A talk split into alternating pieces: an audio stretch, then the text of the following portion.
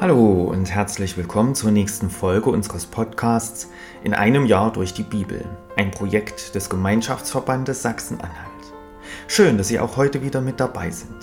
Heute ist Freitag, der 8. Dezember. Wer hat heute Geburtstag? Zum Beispiel der deutsche Schauspieler Martin Semmelrogge. Der Durchbruch gelang ihm 1981 in einem der erfolgreichsten deutschen Filme überhaupt, Das Boot. Darin brillierte er in der Rolle des spitzbübischen zweiten Wachoffiziers. Martin Semmelrogge wurde am 8. Dezember 1955 geboren.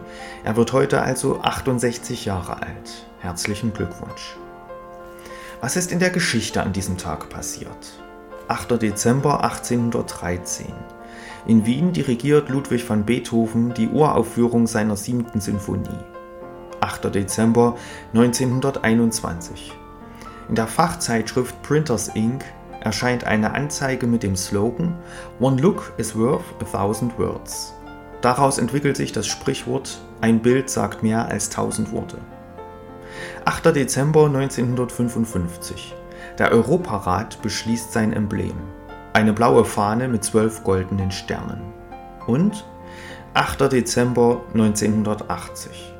John Lennon wird in New York vor dem Dakota Building erschossen. Der geistig verwirrte Attentäter Mark David Chapman wird später zu einer lebenslangen Freiheitsstrafe verurteilt. Im August 2020 wurde Chapmans mittlerweile elfter Antrag auf Entlassung abgelehnt. Ich lese uns die Losung für den heutigen Tag vor. Sie steht bei Jesaja 43, die Verse 18 und 19.